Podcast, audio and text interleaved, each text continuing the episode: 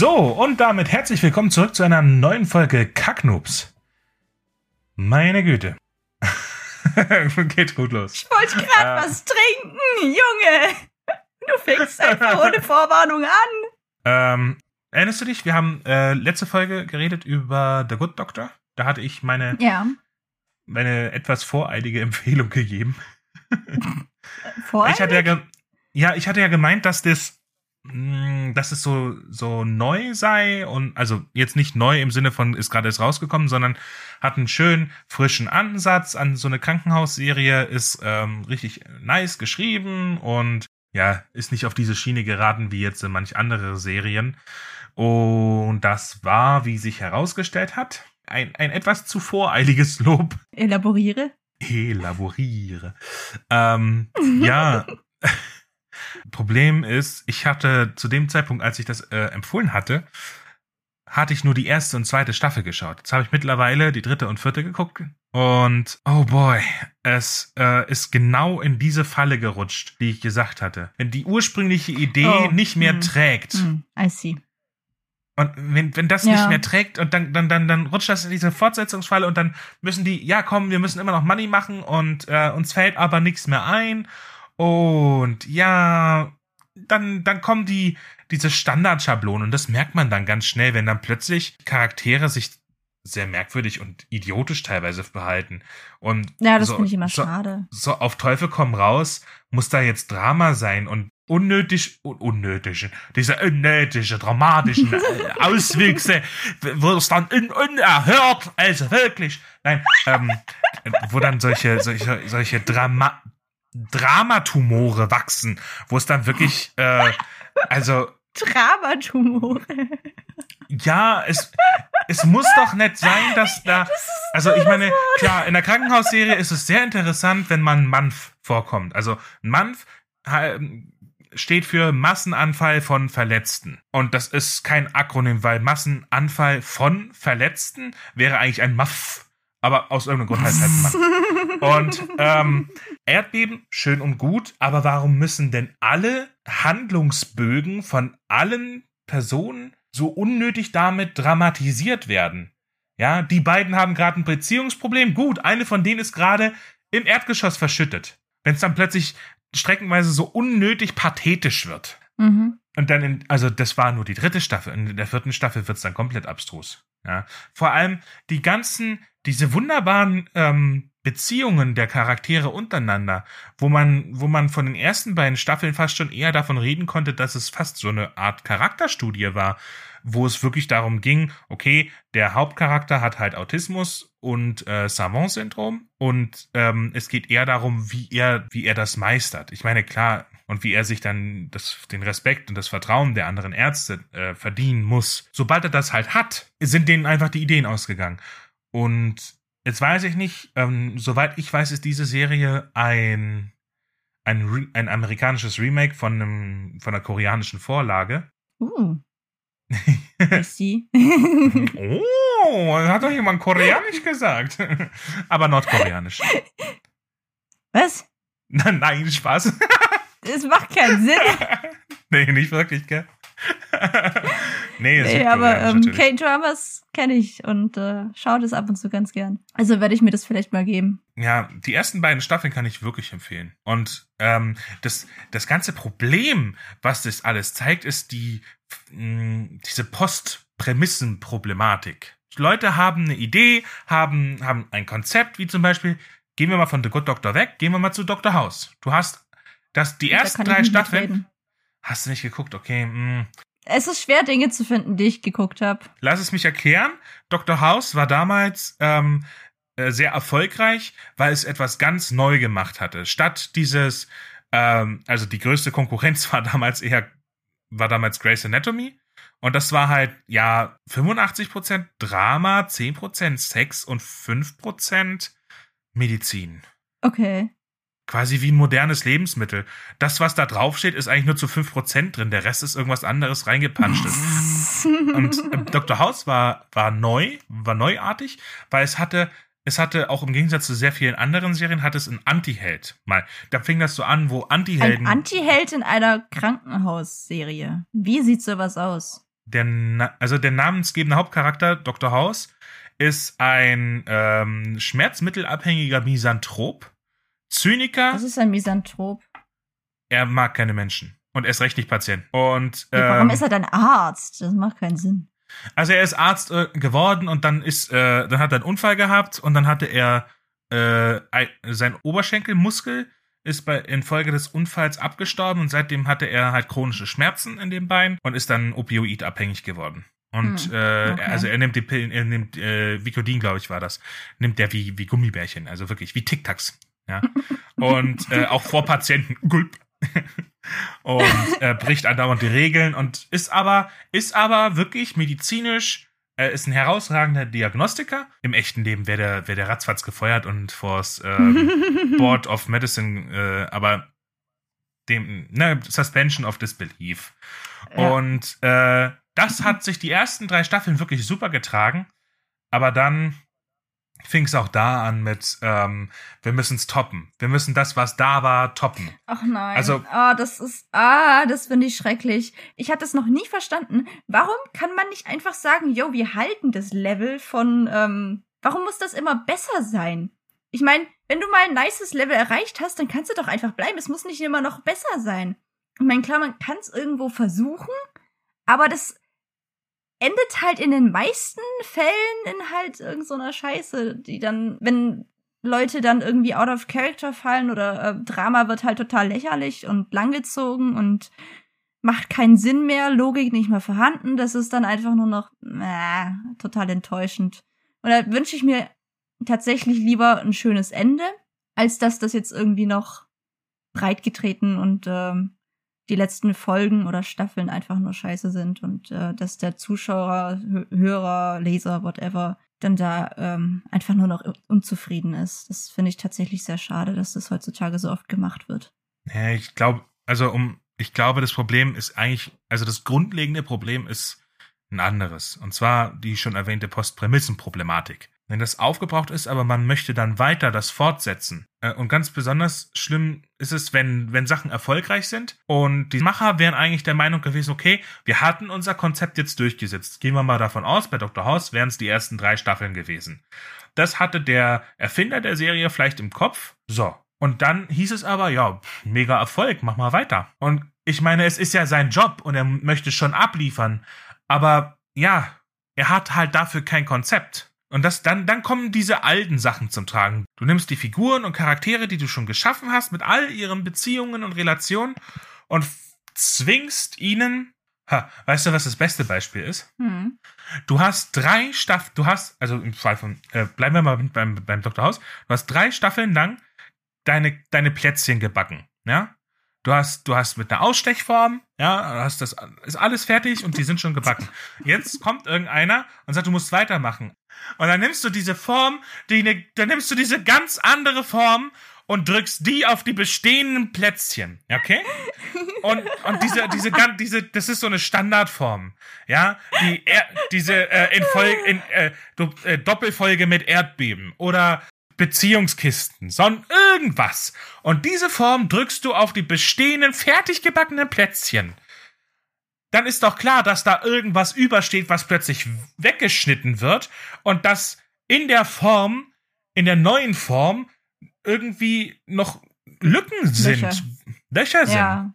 Und, und das merkt man dann als Zuschauer oder Leser bei Büchern, das merkt man dann einfach, weil dann, du hast doch gar kein Konzept. Sehr, sehr merkwürdig. Aber apropos merkwürdig, inspirierender Shit.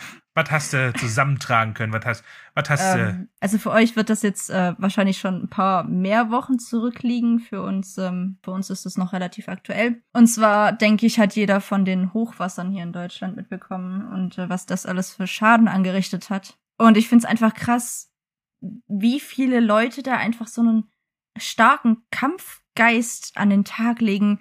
Es, es gibt so viele Leute, die da äh, betroffen sind aber sagen, yo, es ist jetzt alles scheiße momentan, aber wir bauen uns alles wieder auf. Wir wollen uns davon nicht unterkriegen lassen. Und dann auch noch so krass viel Unterstützung von so vielen Leuten außerhalb bekommen. Also da sind ja, man hört ja von so vielen Leuten, die privat da einfach hingehen mit Schaufel und Eimer und Handschuhen und Einfach hingehen und sagen, yo, wer braucht Hilfe und einfach helfen. Also man könnte ja meinen, irgendwie, yo, äh, jeder geht jetzt seinem eigenen Scheiß nach und keinen juckt sonst die was. Aber die Leute helfen. Die wollen alle helfen. Die sind so stark berührt von der Sache, dass die einfach helfen wollen. Und diese, dieser Zusammenhalt, den finde ich einfach krass und berührend irgendwo.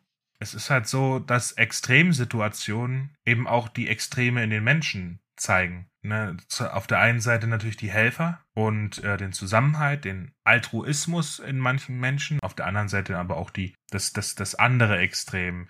Leute, die ähm, eh schon überflutete Läden trotzdem noch ausge geräumt haben und geplündert haben und ja, äh, Wohnungen. Das ist, ah. und, oder diese ähm, Touris, die oder diese Katastrophentouris, das finde ich absolut ekelhaft, wenn dann Leute einfach dahin fahren und sagen, oh, guck Um mal, da den Leuten geht's scheiße. Das ist dieselbe, Ja. das, ja, das ist dieselbe, das ist Das ist- dieselbe Mentalität. das ist- es reicht nicht, wenn die Bild drüber berichtet und man sich daran, daran aufgeilen kann. Man muss auch noch hinfahren. Es ist genau dieselbe Mentalität wie die Leute, die auf der Autobahn, auf der Gegenspur, wo gar nicht der Unfall war, einen Stau verursachen, weil sie alle langsamer fahren, um auch ja zu sehen, äh, ob vielleicht irgendwo eine Leiche rumliegt. Warum, wenn du nichts beizutragen hast, warum machst du es dann für alle noch schlimmer? Ich glaube, nach zwei oder drei Tagen haben die Nachrichten dann irgendwie ge- dann gesagt, bitte fahren Sie da nicht hin und, ähm, und betreiben Sie keinen Katastrophentourismus. Und ich war dann erstmal so, ähm, was, wie, hä? Katastrophentourismus? Was soll das denn sein? Warum würde man da hinfahren wollen? Also außer jetzt, um zu helfen? Oder wenn man da Angehörige hat oder sonst wie was? Also warum? Ich verstehe das einfach nicht. Ich, ich hab's wirklich in dem Moment, als ich davon erfahren habe, habe ich erstmal, da war ich erstmal baff, weil ich das überhaupt nicht verstehen kann. Das, das ist, ah! noch eine, es geht noch eine Stufe widerlicher und zwar äh, Influencer, die sich präsentieren als Helfer, Oh. aber dann von anderen dabei gefilmt werden, wie sie eben das nur Schauspielern für für die Klicks. Aber genauso auch war da nicht das eine mit mit der, das hattest du mir mal erzählt mit der ja, was was da gab's Bild? ja diesen Einfall.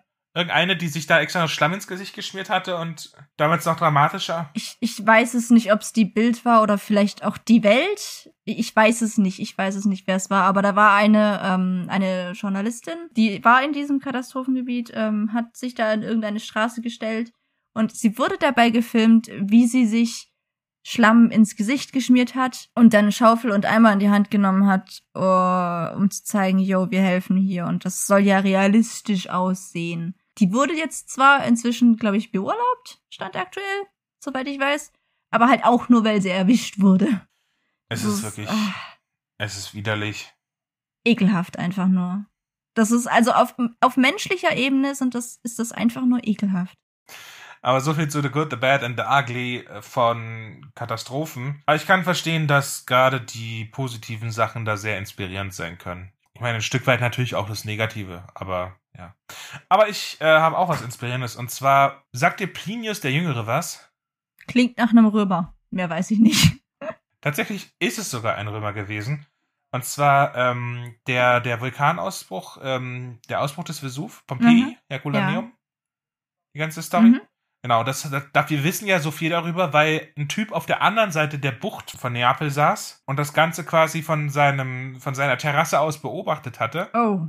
und das auf, und das aufgeschrieben hatte und äh, die Briefe, die er an seine Freunde geschickt hatte, die sind erhalten geblieben. Und deswegen wissen wir A, so viel über ihn und B, über den, äh, Ausbruch. über den Ausbruch des Vesuv. Und ich habe so ein bisschen drüber nachgedacht, diese, diese, wie, wie, auch wenn es nur so kleine Einblicke sind, aber diese Sammlungen von Briefen, die jetzt zum Beispiel Plinius geschickt hatte, ne, und was uns da sehr viel Einblick gegeben hatte, aber das, das ist ja, äh, da, da kamen ja mehrere äh, weitere Persönlichkeiten im Lauf der Geschichte hinzu, wo, wo auch Briefe und äh, sonst irgendwas erhalten geblieben ist. Je näher man jetzt an die heutige Zeit kommt, also ich, in, viele Stadtarchive haben, haben ganze Sammlungen an, an, an Briefen, Dokumenten und äh, so Zeug. Und wenn man da recherchieren will, je weiter man zurückgeht, hat man natürlich äh, weniger Material. Aber heute, überleg mal, wenn, wenn, wenn Leute in 500 Jahren über heute recherchieren Mhm. wollen. Und der hat ja dann nicht nur so zwei oder drei Briefe von irgendeinem Römer, äh, anhand deren er recherchieren kann, sondern er hat ja alles ist in irgendwelchen Archiven digitalisiert aufgehoben. Ich meine, überleg mal, werden in 500 Jahren so Chatverläufe vielleicht relevant sein für Recherche? Ja, von äh, geben schon. die einen dann vielleicht so so Eindrücke in in die in die Ge ja und Persönlichkeit von- nein. von- also ich meine, überleg mal, äh, wenn jetzt sich da dieser Plinius hingesetzt hat und seine Briefe geschrieben hat, dann hätte er sich ja natürlich vorher überlegt, yo, was äh, will ich denn der Person mitteilen? Was ist wichtig? Warum schreibe ich diesen Brief? Und wir, wenn wir jetzt hier eine WhatsApp-Nachricht schreiben an unsere Freunde, dann ist es meistens irgendwie so nebenher. Wir setzen uns nicht extra hin und äh, machen uns mords die Gedanken darüber. Deswegen ist das halt irgendwie. Aber zeichnet nicht genau das ein viel detaillierteres Bild über unseren Geist? Ich habe neulich The Hm. Orville äh, nochmal gesehen. Das ist eine, ähm, das ist eine Star Trek Parodie, die witzigerweise irgendwann besser geworden ist als Star Trek selber. ähm, die haben eine Zeitkapsel ausgebuddelt irgendwo und, und die sollten das untersuchen. Und dann haben die ein Handy gefunden in der Zeitkapsel. Und dann haben die den, Kom den Bordcomputer quasi mit, äh, mit den ganzen Nachrichten und Fotos und Social Media Zeug von dieser Person, dem, der das Handy gehört hat, gefüttert. Und der hat dann einfach anhand dessen quasi äh, eine Kopie von diesem Menschen erzeugt, mit denen die, den die dann interviewen konnten. Äh. Oh, äh, hä? Das Überleg ist schon doch mal, krass. wenn du, wenn, ich meine, das ist, sind doch riesige Datenmengen. Deine Meinung über XYZ, über dies, das, jenes. Und wenn du genug solche Daten analysieren würdest, könntest du Algorithmen aufstellen, die dann relativ genau eigentlich dich reproduzieren können. Also als Gesprächspartner zum Beispiel. So in tausend Jahren. Andererseits, was dem Ganzen natürlich sehr entgegenspricht, ist äh, die Angewohnheit, dass man ja irgendwie Daten auch löscht ob dann irgendwann die Archive, die Stadtarchive in Zukunft aus dem Nachlass von irgendwelchen Leuten die Handys und dann einfach, dann einfach, wenn die Notare sowieso dann nur noch, wenn die, wenn die Erbverwalter und Notare nur noch damit beschäftigt sind, irgendwelche Browserverläufe zu löschen und Suchhistorien zu löschen. I mean, also, irgendwer muss das ja irgendwie machen. Also, ich meine, man sagt ja spaßeshalber so, yo, wenn ich tot bin, wenn ich, dann bitte, bitte, guter Freund, lösch meinen Browserverlauf. Save my life. Das dürfen andere Menschen nicht sehen. Dir vertraue ich und Save my niemand anderem. in dem Fall. Ja. Und überleg mal, aber irgendwie so, es hat ja nicht jeder jemanden so, dem man so hundertprozentig vertraut. Und dann, und dann überleg mal, es gibt so einen Job, der dann halt, ähm, überleg mal, es gibt dann einen neuen Beruf, der dann wirklich daraus besteht, sämtliche Browserverläufe oder sonst was gespeicherte Dinge zu löschen. Oder du musst das, du, oder du musst ausdrücklich irgendwo äh, widersprechen, dass dein Handy und dein, äh, deine Korrespondenz äh, in, im Stadtarchiv hinterlegt werden kann oder sowas. So wie, wie mit der Organspende oder sowas. Es, es gab doch vor, ich weiß, das war, glaube ich, schon äh, zwei Jahre her oder so. Ähm, da gab es doch irgendwas mit Facebook und wenn ein Mensch stirbt, was passiert dann mit seinem Account? Da gab es doch auch mal irgendwie, ich weiß nicht, ob es ein Rechtsstreit war oder einfach nur, ob da oder ob da einfach nur darüber berichtet wurde. Da ist halt irgendwie, glaube ich, ähm, ein junges Mädchen gestorben und die Eltern hatten dann irgendwie noch diesen Facebook-Account übrig und Soweit ich weiß, ist auf Facebook haben äh, Angehörige und ich glaube, ich glaube, das läuft so, du musst denen die, ich finde das ist ein bisschen krass, weil datenmäßig schon ein bisschen merkwürdig, aber du kannst denen die Sterbeurkunde schicken und dann wird die, dann wird das Profil von demjenigen in eine Gedenkseite umgewandelt. Jetzt weiß ich aber nicht, weil ich, weiß- du müsstest ja dann im Vorhinein schon festlegen, was darf auf dieser Gedenkseite, weil dann, dann sind da irgendwelche Fotos von dir, wo du dich gerade im, im, äh, im Vorgarten von irgendjemandem über dessen Gartenzwerg äh, übergibst oder sowas. Ich weiß nicht, und das bleibt dann auf immer und ewig. was heißt, Wer, was hast du denn für Fotos von dir auf Facebook? Hab ich, sowas hab ich nicht. Wie kommst du darauf? Wins, wie sieht's bei dir aus? Rette mich. Gott. Also ich habe tatsächlich einen sehr erleichternden Win. Und zwar ist meine Klausurenphase endlich vorbei. Und ich weiß tatsächlich schon, dass ich eine Klausur bestanden habe. Herzlichen Glückwunsch zur bestandenen Klausur auf jeden Fall. Danke. Aber das war tatsächlich Ich nicht finde mein... es so lächerlich, dass man im Nachhinein Glückwunsch sagt. Ich verstehe es nicht, warum man im Deutschen jemanden Glück wünscht, wenn der schon Erfolg und Glück hatte. Warum wünscht man nicht im Vorhinein Glück und Ja, sagt dann später, also- hast du, warum sagt man nicht, warum sagt man nicht, hast du gut gemacht?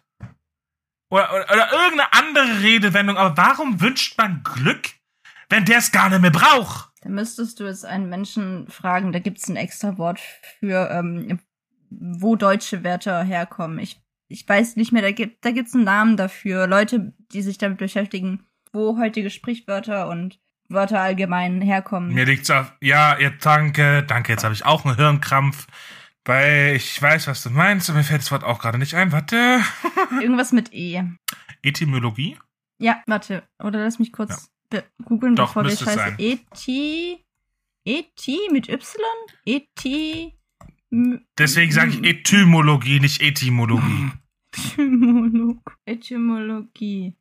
Wissenschaft von der Herkunft und Geschichte der Wörter und ihrer Bedeutung. Ja, doch. Ja, passt. Jetzt haben wir's. Okay, jetzt können wir beruhigt weitermachen. Wo waren wir? Wir waren bei meinen Wins. Das mit den Klausuren war tatsächlich nicht mein einziger Win. Ich habe nämlich auch angefangen, als ich äh, so ein bisschen prokrastiniert habe. da habe ich angefangen, ein, eine Szene aus einer Kurzgeschichte zu malen, die ich mal geschrieben hatte. Und ich bin jetzt zwar noch nicht fertig, aber ich find's generell voll nice, Bilder aus Büchern zu haben. Also jetzt nicht direkt von Charakteren, das äh, bin ich jetzt nicht so ein wirklich, da bin ich jetzt nicht so ein Fan davon aber so ähm, von vielleicht von einer Landschaft oder einem Ort, wo sich eine Szene abspielt, das finde ich richtig nice. Und ähm, also ich bin jetzt nicht wirklich krass künstlerisch begabt, aber ich kann das darstellen, was ich will. Und ich, ich find's, ich find's voll cool so. Es ist, also ich bin einfach begeistert. Siehst du überhaupt nicht begeistert aus. nee, ich, ich- ich kann das tatsächlich sogar ziemlich nachvollziehen, aber nur auf einer anderen Ebene. Was ich nämlich sehr toll finde, sind ähm, äh, von Gebäuden äh, oder- einfach Baupläne zu zeichnen. Hä? Oder ähm, Hä? ja, ja, also wie wie wie also wie wie eine Blaupause. Wie wie sieht das Haus aus? Äh, wie, wie sieht dieses wie der Palast oder dies das jenes? Und dann halt vielleicht auch eventuell von dem Grundriss hoch quasi eine Art architektonische Zeichnung anzufertigen, macht mir zum Beispiel ziemlich Spaß. Oder ähm, was vielleicht mehr kennen werden als das, weil ich glaube, das ist schon ein weirder Schreibking, den ich da habe. ähm, also das ist schon sehr selten, das ist schon ja äh, etwas seltener. Aber viele werden es kennen, Karten. Ja, Karten. Mhm. Gute Karten Mhm. sind toll. Mhm, besonders die von den Nachspeisen. Hey, Fantasy-Karten. Ich habe als Kind habe ich äh, ganz gerne Karten mir ausgedacht von irgendwelchen Ländern und dann immer mit Stabilos gezeichnet. Und dann, ja, sehr seltsam. Ja, nee, Karten sind voll toll, das ist nicht seltsam. Ja, sehen nicht alle so, aber ich glaube, viele Hä? von denen Also, nee. Wer, welcher Mensch findet Fantasy-Karten nicht toll? Leute, die mit Karten nichts anfangen können, da gibt's Hä? echt viele. Hä, also, also, man lernt doch in der Schule mit Karten umzugehen und ich meine, gerade Fantasy-Karten sind dann noch mal einfacher als jetzt echte Karten von unserem Universum so.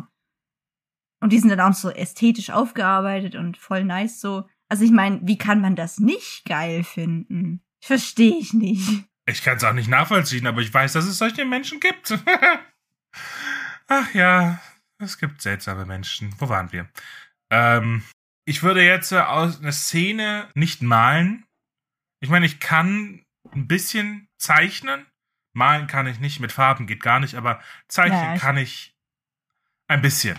Aber ich, ich würde ich würd nicht sehr, also ich würde, ich würde, äh, ich würde mich eher freuen, wenn irgendjemand etwas aus meinem Buch mal malen Fanart würde. halt. Aber Fanart ist schon Ja. nice.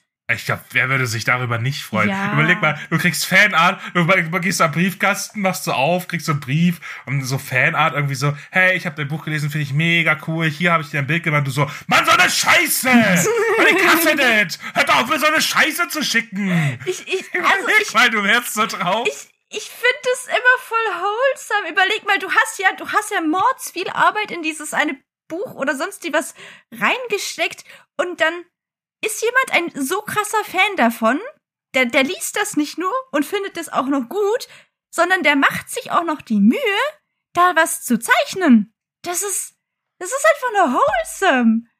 Ich, voll toll. ich meine, Geschichten rühren an Menschen, ne?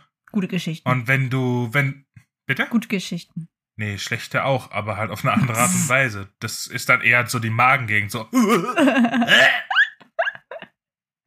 Aber. Wir wollen ähm, jetzt hier nicht zu deutlich werden. Nein, Mit den jetzt, Geräuschen. äh, Ganz mit der subtil, oder? Geräuschkuss. Ah, ja, aber gute, gute Geschichten, ich, äh, natürlich die guten Geschichten, Logo. Wenn man das Ergebnis dessen sieht, dass Leute wirklich tatsächlich, dass sie, dass deren Fantasie so beflügelt war oder so, dass sie dann tatsächlich sich hingesetzt haben, dass man, da, das, das ist natürlich. Es ist so quasi vorgreifende Selbstbeweihräucherung, weil ich ja dann davon ausgehe, dass wenn, wenn ich jetzt sagen würde, dass ich mich freue, wenn ich irgendwann mal Fanpost bekommen würde, weil ich ja dann automatisch davon ausgehe, dass mein Buch gut genug ist, dass Leute sich zum Fanpost inspiriert fühlen. Aber ich sag's einfach mal grundsätzlich.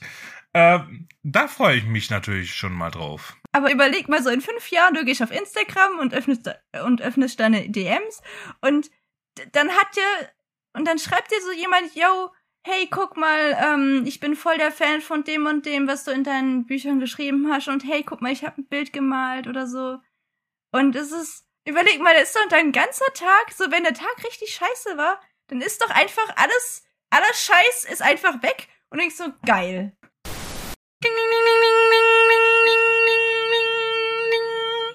Apropos Fanpost. Sie haben Post. Hier ist der NSA-Typ. Hallo meine lieben Kacknoobs.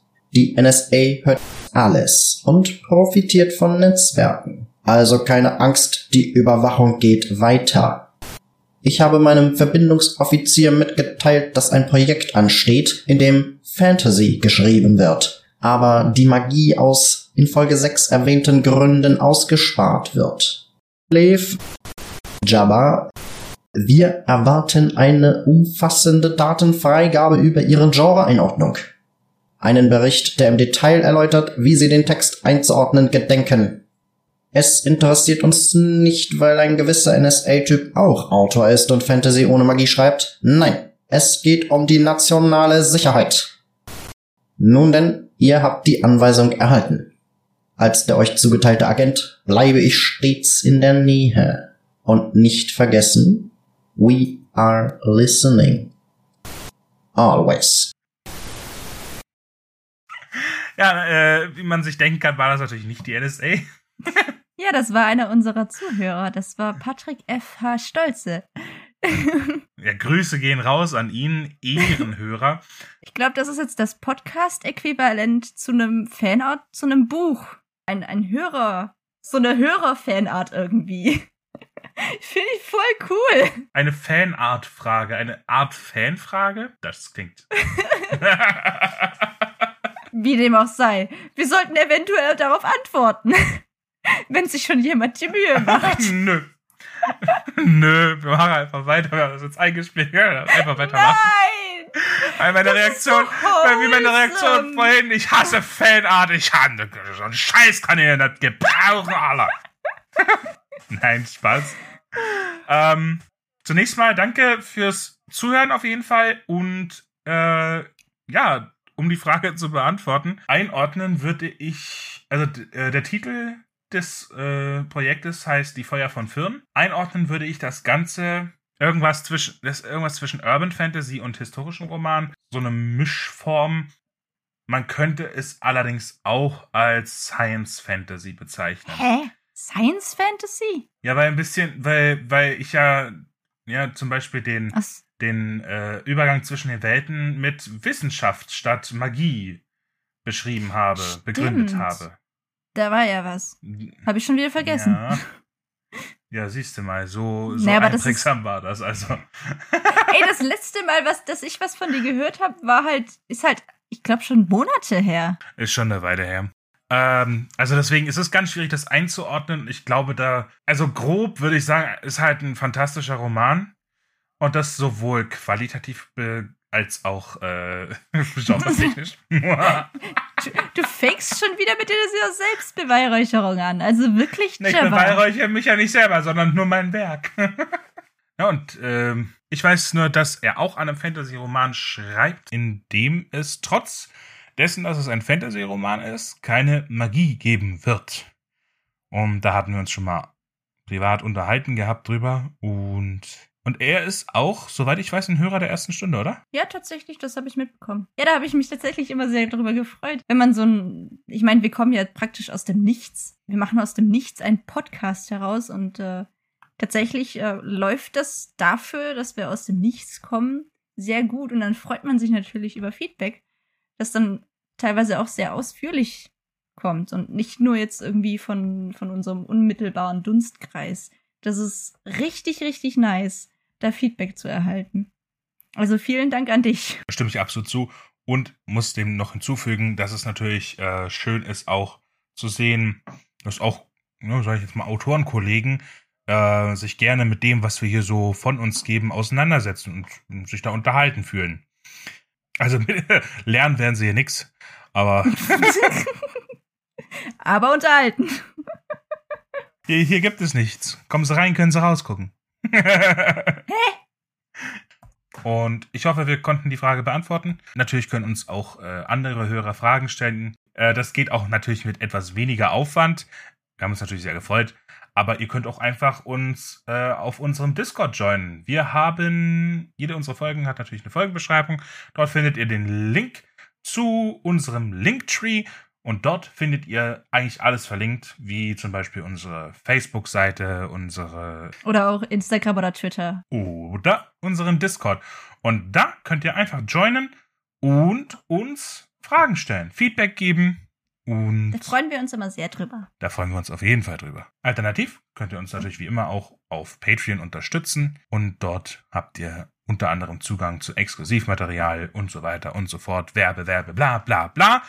äh, ihr kennt es von den anderen. Wisst ihr, ihr, man hört mittlerweile, jeder hat Patreon und ihr wisst, wie die Sache läuft. Also, wenn ihr da Bock habt zu unterstützen, könnt ihr das da auch machen. so viel dazu. Ich würde sagen, es ist Werbefail. Apropos Fail, wie sieht's bei dir aus? oh boy, diese Überleitung. Ich, äh, ich hatte ja tatsächlich schon mal die Situation, dass ich in ein Rabbit Hole gefallen bin. Das war jetzt, glaube ich, schon ein paar Folgen und Wochen her. Ähm, damals war das äh, Steam Powered Giraffe. Und jetzt bin ich in ein, und jetzt bin ich in ein neues Rabbit Hole gefallen. Und zwar habe ich mich daran erinnert, dass du ja unser Intro und Outro auf so einer Musik-App gemacht hast. Und ich hatte mir die zwar auch schon mal runtergeladen, nachdem du mir das dann erzählt hattest, welche das ist. Und was mich damals ähm, an diese App gestört hatte, war unter anderem, dass, dass das so winzig ist auf dem Handy. Und da, dann ist mir eingefallen, dass ja sowieso schon ähm, auf meinem iPad diese GarageBand-App ist.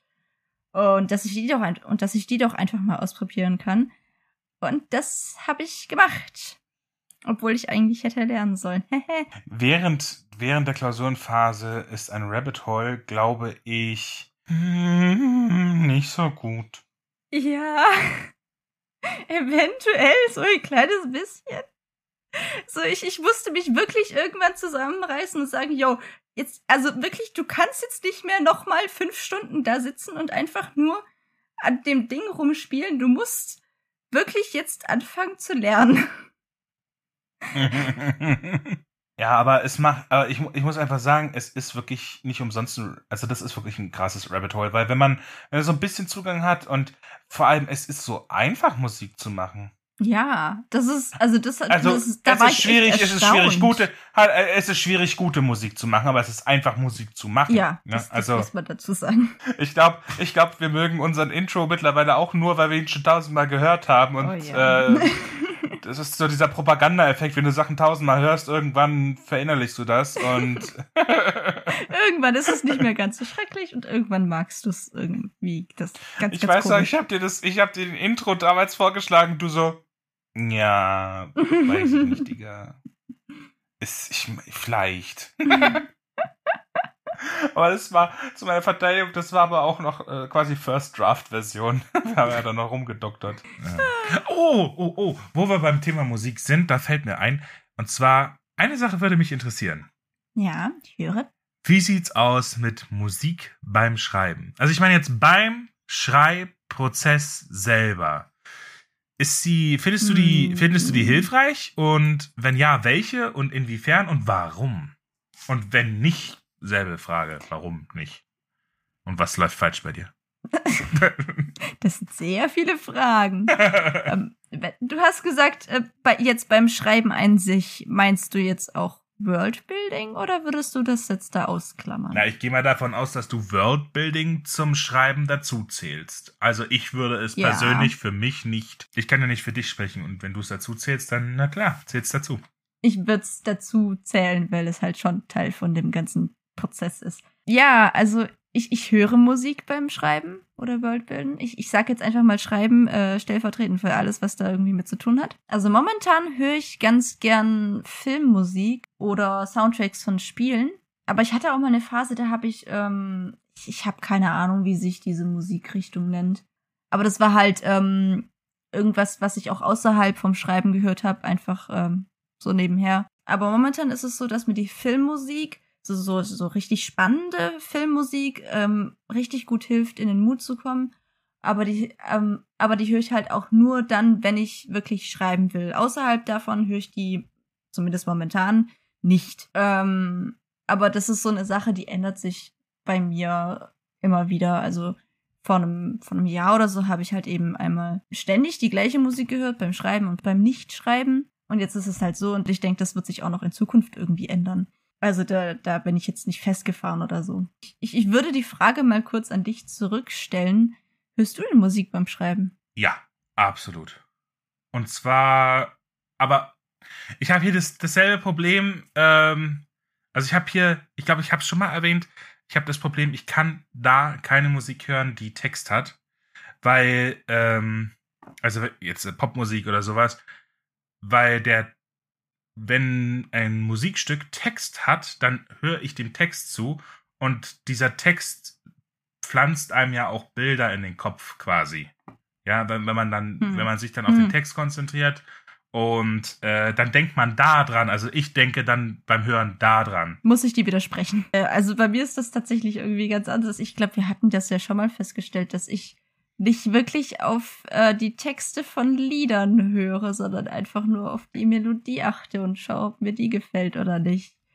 Ich kann also das der nicht Text so. geht da ziemlich gut. äh, Also Ist der es bei Text dir geht aber- total mir vorbei. Ist es dann, ja, aber ist es dann so, dass du de, die Stimme als ein weiteres Instrument wahrnimmst? Ja, ja. Das kann ich leider nicht. Ich kann eine Stimme, ich meine, ich kann zwar erkennen, die singt gut oder die singt schlecht, die Stimme, aber äh, also schon, dass das auch eine Melodie ist und dass es auch ein quasi ne äh, wie ein Instrument ist, aber ich kann nicht die Semantik ausblenden. Die Wörter übertragen eben ihre Bedeutung, während ich zuhöre.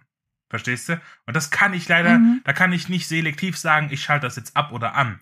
Und das heißt, wenn ich schreibe, wird, ähm, das geht nicht. Ich kann dann nicht, äh, ich kann dann nicht schreiben. Es lenkt mich zu sehr ab. Geht leider nicht.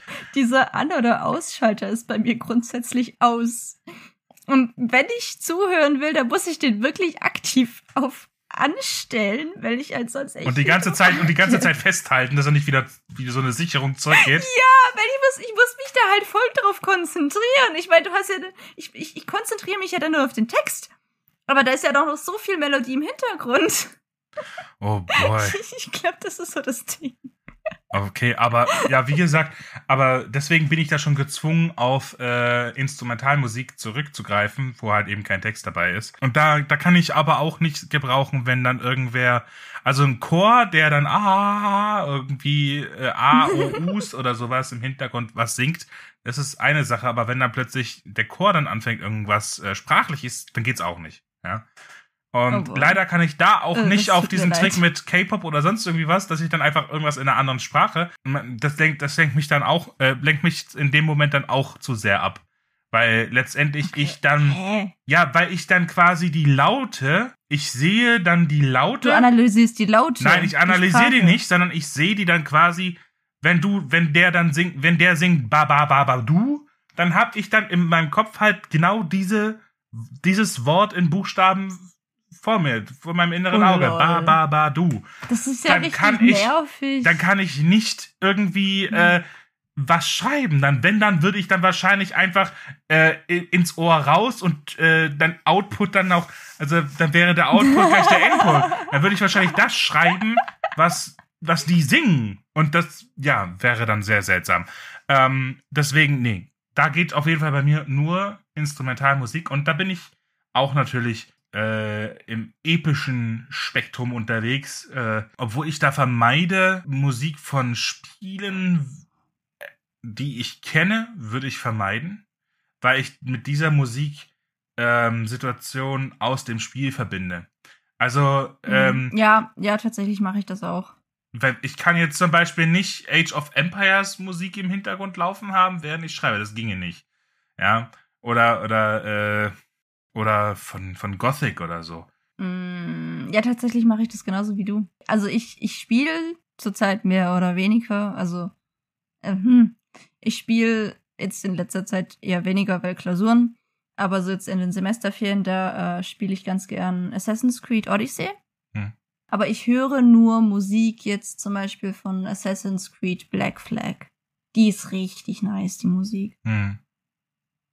Das, das stimmt, Ähm, ja, aber. Aber jetzt von Odyssey höre ich die Musik nicht dazu, weil ähm, dann muss ich immer dran denken, yo, das war die und die Quest. Hm. Ja, man Da verbindet damit ja bestimmte Dinge. Und, äh, Oder auch bei Filmmusik. Bei Filmmusik ist es genauso. Ich habe einen Haufen Filmmusik in dieser Playlist von Filmen, die ich nicht gesehen habe. Die einzige Ausnahme, die ich hier habe, sind äh, zwei Tracks von Civilization 6. Ähm, und zwar von, von den Schotten. Ich finde die Version von äh, so mega genial, die die da gemacht haben. Und äh, ich glaube von Nubien, äh, von den Nubiern. Aber ansonsten, Two, Two Steps from Hell ist äh, immer eine gute Empfehlung. Kennst du bestimmt auch. Nö, sagt mir nichts. Äh, ich glaube schon, aber du, also dir sagt der Name vielleicht nichts, aber du hast hundertprozentig schon Musik von denen gehört. Und das sind eine Fundgrube an Epic Music. und ja, epische Musik und so weiter. Da habe ich eine sehr, sehr große Playlist und die äh, läuft dann rauf und runter und kreuz und quer, zufallsgeneriert und was auch immer. Und ähm, die hilft tatsächlich sehr beim Schreiben. Jetzt aber natürlich die Frage, was glaubst du, wie hilft die eigentlich beim Schreiben? Was ist es, was da hilft? Ich weiß nicht. Also, Mm. ich weiß, wie es bei mir ist, aber Das wie ist das bei dir? Ich, ich, ich, ich, ich, ich hab, ich, ich weiß es nicht genau. Ich, ich, ich kann da nicht genau den Finger drauf legen. Es, es hilft halt generell irgendwie in den Mut zu kommen. Sagen wir, du musst jetzt irgendwie eine Kampfszene schreiben, dann, dann hilft da irgendwie natürlich ähm, Musik mit sehr viel Energie, würde ich jetzt mal behaupten. Oder wenn du irgendwie was Romantisches hast, eher irgendwie was, was Ruhiges, was Langsames oder so. Aber abgesehen davon kann ich dir nicht genau sagen, inwiefern mir das jetzt beim Schreiben hilft. Ich weiß nur, dass es hilft. Generell, also diese, diese epische Musikrichtung, ja, es ist ja, geht ja eher schon in, äh, die hat ja sowas äh, Inspirierendes an sich. Ja, die ist ja schon sehr, mh, die heißt nicht umsonst Epic. Ne? Also in meinem Fall höre Ja. ich ja eher die Richtung. Und ähm, ich, das ist für mich so, dass ich quasi zu den, zu der Musik, Kulissen, Szenenbilder äh, im Kopf haben kann. Ähm, die ist ja sehr cineastisch, diese Musik, ja.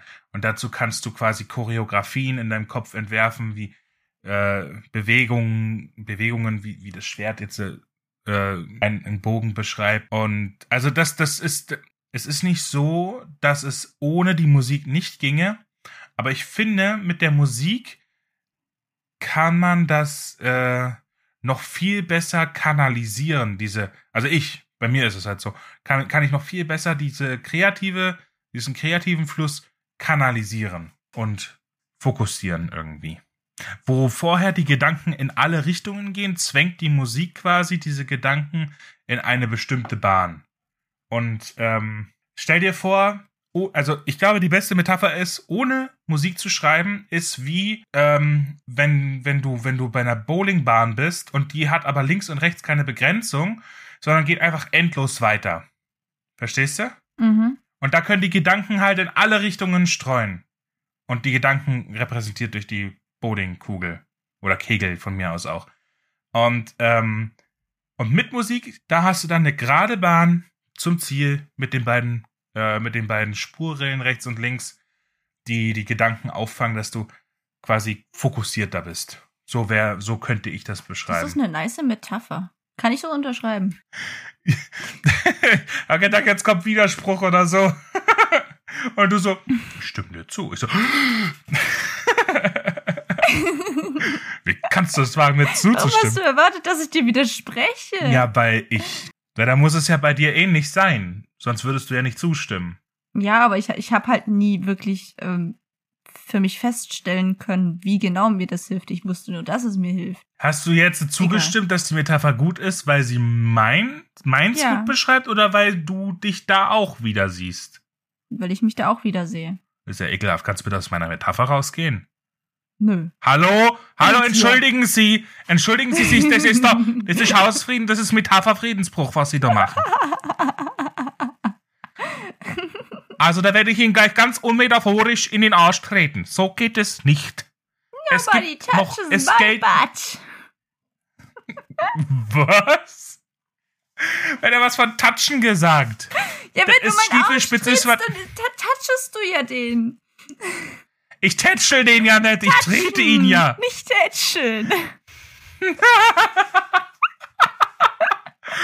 Lass uns mal ganz fokussiert von deinem Arsch zurück auf unseren Podcast kommen. Oh Gott. Finde ich jetzt schon ein bisschen narzisstisch, dass du jetzt deinen Arsch in den Mittelpunkt Hey, des du hast Gesprächs mit dem Arsch stellst. hingef... Also, nein! Nein, ich habe nirgendwo hingefasst. Entschuldige bitte. Ich bin durch. Oh boy. Aber gut. Ähm, aber gut, von einer Metapher zur nächsten, denn meine Angabe ohne Gewehr steht an. Ich glaube, du hast diesmal gar keine mitgebracht. Ja, ich habe dieses Mal keine Angaben ohne Gewehr. Aber an der Stelle bedanke ich mich mal bei unseren Patreons, Alexander Engel und Josie. Ihr seid einfach richtige Ehrenmenschen. Danke an euch. Ja, absolute kleine Nuggets, die beiden. Kann ich nur unterschreiben. Ich habe tatsächlich aber eine mitgebracht und zwar, wie gesagt, auch eine Metapher. Und zwar manchmal ist es ja so, man, man, man, man fühlt sich, man fühlt sich bereit, irgendwie loszulegen. Es hat sich Energie angestaut. Vielleicht ist man zwei Tage nicht so produktiv gewesen. Dann merkt man, ja, jetzt, jetzt, jetzt hat man Bock. Man hat Bock. Aber irgendwie passiert trotzdem nichts. Und ähm, es ist so, man, man stellt, man sollte sich das vorstellen, wie man selbst ist so, so ein Schiff und man hat seine Segel gesetzt und und man darf dann nicht erwarten, dass dann halt auch wirklich Wind weht, dass man nur, weil man quasi in der Mut ist, voranzukommen, dann, dass ein das tatsächlich auch voranbringt. Man kann nicht darauf warten, dass irgendeiner hinter einem steht und einem und quasi mit dem Föhn Wind in die Segel fächert. das, das, so funktioniert das nun mal nicht. Ähm, auch wenn du dein Segel gesetzt hast, wenn du in der Mut bist, kann es sein, dass die Umstände trotzdem nicht so geil sind. Das ist, da kann, ja, ist halt manchmal so. Aber es ist keine Lösung, auf Wind zu warten. Da muss man eben die Riemen auslegen und rudern. Das ist anstrengend, aber besser als nicht voranzukommen, weil diese Mut zu haben, ist ja schon ziemlich precious. Das hat man ja auch nicht immer. Manchmal, Ja. manchmal hat man einfach gar keinen Bock. Und ähm, Diese Tage gibt es. Leider viel zu oft. Aber Ja. da muss man auch rudern. Da, da muss man auch rudern. Aber man kann sich nicht drauf ausruhen, dass man halt grad Bock hat. Wenn dann nämlich trotzdem nichts passiert, hat einem das nämlich nichts gebracht, Bock zu haben. Und ich glaube, das ist ein ganz gutes Schlusswort. Nimm einfach die Ruder in die Hand, setz dich auf die Ruderbank, ja, und ruder halt, ne? was hast Mach du erwartet? Und mach Party oder was? Ja, rudern, ne? Also, einfach rudern. Danke fürs Zuhören und ich würde sagen, bis nächste Woche. Ist jetzt Schluss? I guess. Habt ihr gehört? Jetzt ist Schluss. Könnt ihr abschalten. Tschüssi.